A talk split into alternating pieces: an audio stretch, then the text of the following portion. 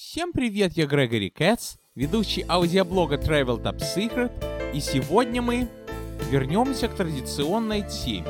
И вспоминать мы сегодня будем поездку вам с 999 года. Вот уже пошла вторая неделя нашей поездки в Европу, самой первой поездки в августе 99 года. Вернее, уже не только вторая неделя, а обратный отсчет. Побывали мы много где. В Париже, например, Кёльне, в Дюссельдорфе, в Антверпене. И это уж если не говорить о маленьких городках, таких как Вальс, который сосед Ахина, голландский сосед Ахина, таких как Маншау, в котором мы собираемся.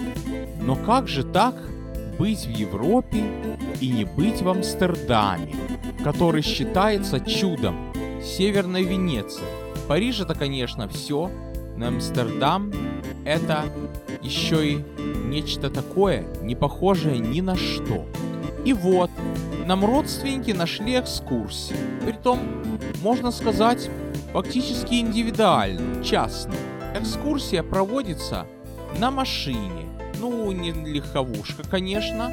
А такого вот я уже забыл, то ли минивэн, то ли SUV, не помню, какая машина была. Но я помню, что экскурсовод, он же и водитель, вместе с нами, тремя, но я и мои родители, был еще один человек, турист из Израиля, которого тоже, кстати, звать Григорий.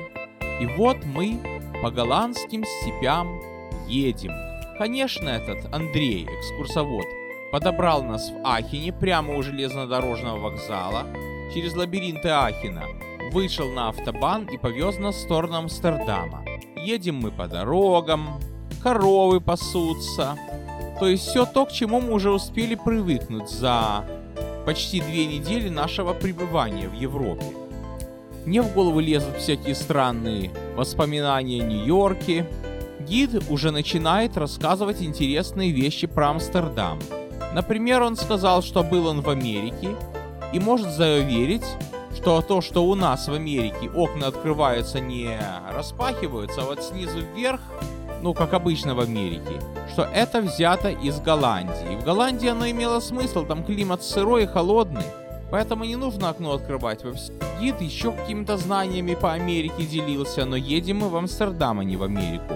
Разговоры на всякие темы идут, о поездке и не о поездке. Вот гид нас порадовал что Амстердам настолько вольный город, что, в отличие от многих других, там совершенно открыто и легально продаются наркотики. Тогда это был шок. Это сейчас кури не хочу. Где угодно можно купить. По-моему, даже в Нью-Йорке легализовали. Но меня это не волнует. А тогда в Амстердаме нам гид такое сказал, что амстердамцы считают, что раз в жизни надо попробовать. Ну, мы всполошились.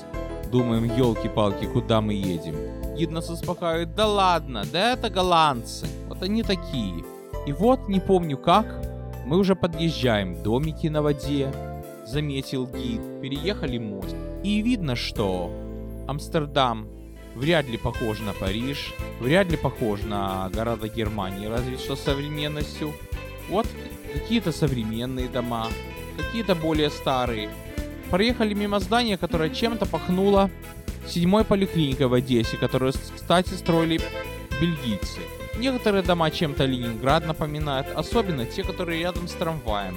Трамвайные развязки, трамваев полно, велосипедов полно, трамваи звенят, мостов полно, я вот не помню, как это получилось, что гид нас специально провез по мосту Александра Третьего, который очень напоминает бит.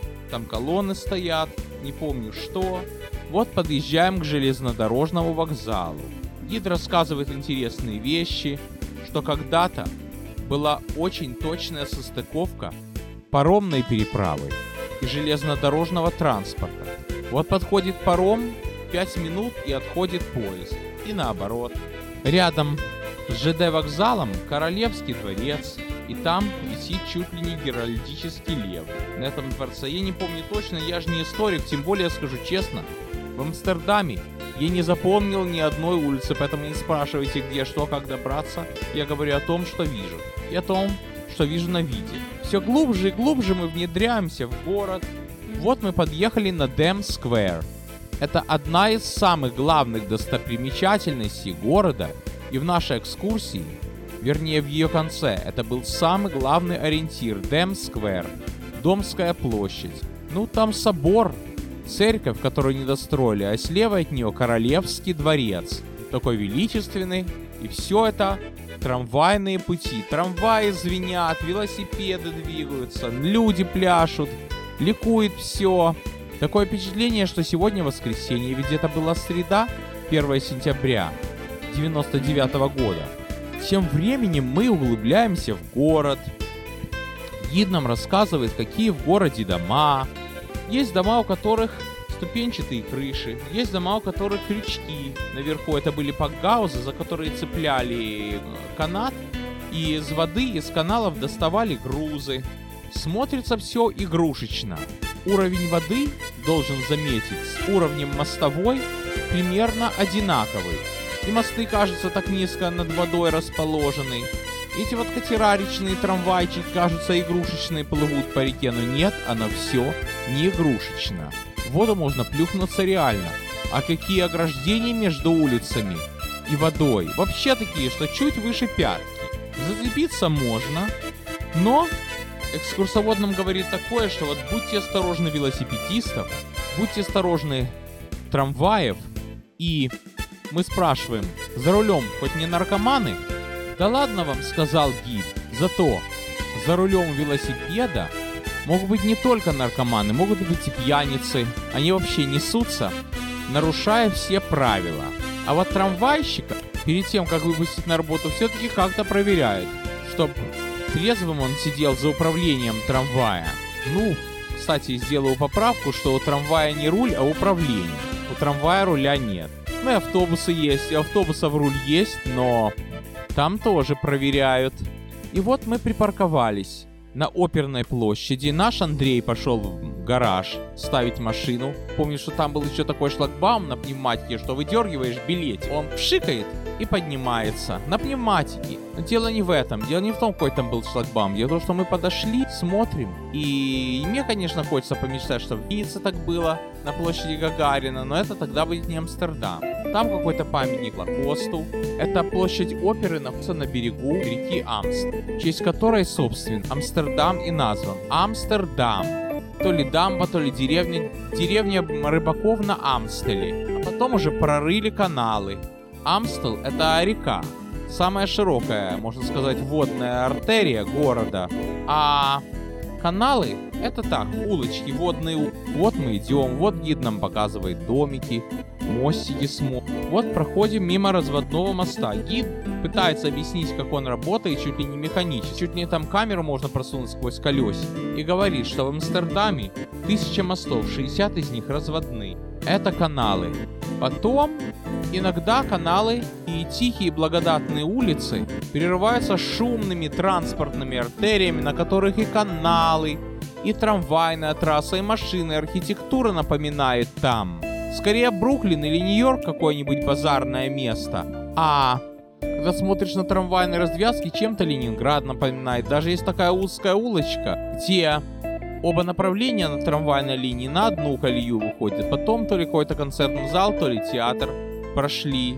И там даже подвернулся трамвай со скрипичным ключом на боку. Действительно город, который не похож ни на один из тех, что мы видели раньше. В общем, так мы гуляем, не помню как, мы дошли до того места, откуда мы сядем на речной трамвайчик и совершим где-то так часовую прогулку по каналам Амстердама, но до этого еще мы погуляли там, по берегу канала, по самой кромке, насладились зеленью, посмотрели другие трамвайчики, поснимали. Красота какая. Зеленым зелено. Округлость планировки чем-то Москву напоминает, между прочим, но не архитектура. Сразу становится ясно, на кого стремилась быть похожей Америка. И еще говорят, что обрамление каналов, эти все набережные, а все Петр Первый из Амстердама почерпнул. Так что Ленинград пошел в одну сторону от Амстердама, а Нью-Йорк пошел в другую. Недаром же Нью-Йорк называют Новым Амстердамом. И вот мы отправляемся речным трамвайчиком прогулку по каналам Амстердама. Что собой представляет этот речной трамвайчик? Это такой себе пароходик, длинненький и довольно низенький, со стеклянной крышей. Причал ну я же вам говорил, что все на одном примерно уровне. Вода от уличного уровня, от уровня дороги отстает буквально там даже не метр, ну может быть сантиметров 10-20, ну почти. И э, причал на таком уровне. К этому причалу деревянному подходит трамвайчик и вот уже лесенка. Вот когда по ней спускаешься, идешь вниз. То есть не, не на одном уровне, не сверху, а как бы причал сверху, а трамвайчик снизу. Кажется, что пол ниже уровня воды, хотя он, наверное, все-таки на уровне. Потом садишься, и кажется, что вода где-то на уровне рук. Ну, не совсем так, на уровне ног скорее. Ну вот представьте себе, что вот сколько средний рост человека, ну чтобы запаса, ну где-то так 2 метра высота. В стоячей позиции. Это не лодка и не такси водное. Это такой вот катер.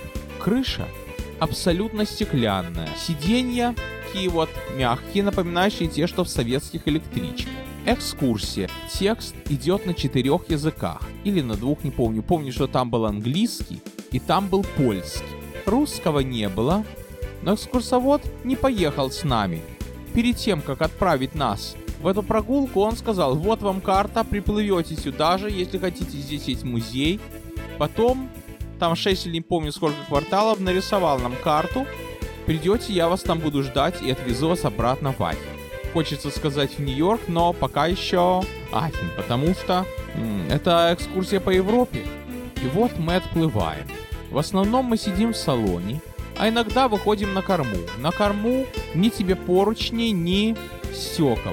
Единственное, что слева на заметку туристам туалет, а справа стоит мотор, вернее мотор на возвышении, но среди наших появляются такие ребята, что лезут на это возвышение моторное и хотят быть еще выше, фотографируют мосты. Когда идем по течению или прямо, звук ровный, а вот когда либо лодочка поворачивает, либо идет назад, вперед, так мотор начинает гудеть, тарахтеть. И все это слышно, все это на камеру записывают. А вообще должен сказать, что есть еще круизная компания Museum Lovers Boat. То есть это такой маршрут, который останавливается у всех музеев, который проходит мимо всех музеев. А наш другой, наш просто экскурсия. Вот проплываем мимо дома Анны Франк. Кто такая Анна Франк, я думаю, рассказывать не надо. Не хочу вам портить настроение. Рассказывать про войну, про Холокост. Это все в Википедии почитать. Вообще скажу, что речная прогулка, вернее, не речная по каналам, это самый лучший способ увидеть Амстердам. Мосты так близко к катеру, что не зря думаешь, какие они низенькие. Когда он плывет через мост, то кажется, как будто поезд метро идет сквозь глухой тоннель. Все так там, как игольное ушко. Какой миниатюрный город, представьте себе, люди живут. По бокам на каналах стоят всякие баржи, лодки. В некоторых из этих барж живут люди просто, которые не нашли себе места на суше. Они живут на воде. Может быть, это дешевле, а дома какие. Окна есть европейские, которые распахиваются, есть американские, которые поднимаются, есть другие, которые потом у вас вошли в основу евроремонта. Вот проплываем мимо причала, на котором расставлены стулья, будто это кафе.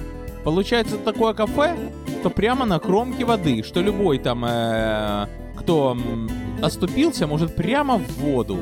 А если пьяный, если вдруг что? Вообще амстердамцы такой бесшабашный народ, что я просто поражаюсь. Иногда бывает, что вот идет трамвай, а буквально 5 сантиметров стоят тоже стулья какого-то уличного кафе.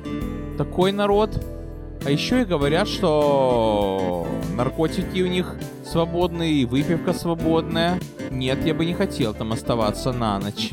Ну, забегая вперед, вернее назад, скажу, что сан-францисканцы достаточно бесстрашный народ, но все-таки сан-францисканцы с умом как-то, с оглядкой. Эти, шалтай-болтай, им хоть трава не растет. Бесшабашно. А улицы какие красивые. Одессу, может быть, отдаленно напоминают, но скорее что-то между Бруклином и Питером.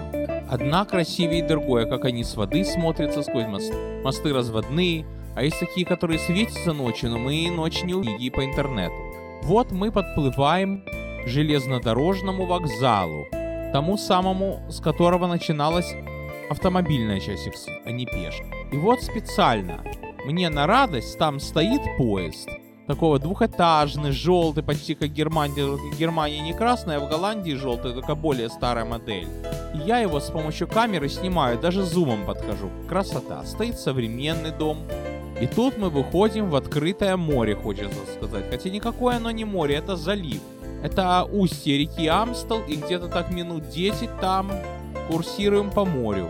На капитана смотрим со спины. Он там сидит. Слева от него компьютер, который, видимо, воду показывает. Смотрим. По морю плывем.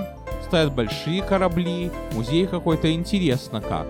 Ну, конечно, между нами идет там базар, что снимать, это или то. Здорово как-то.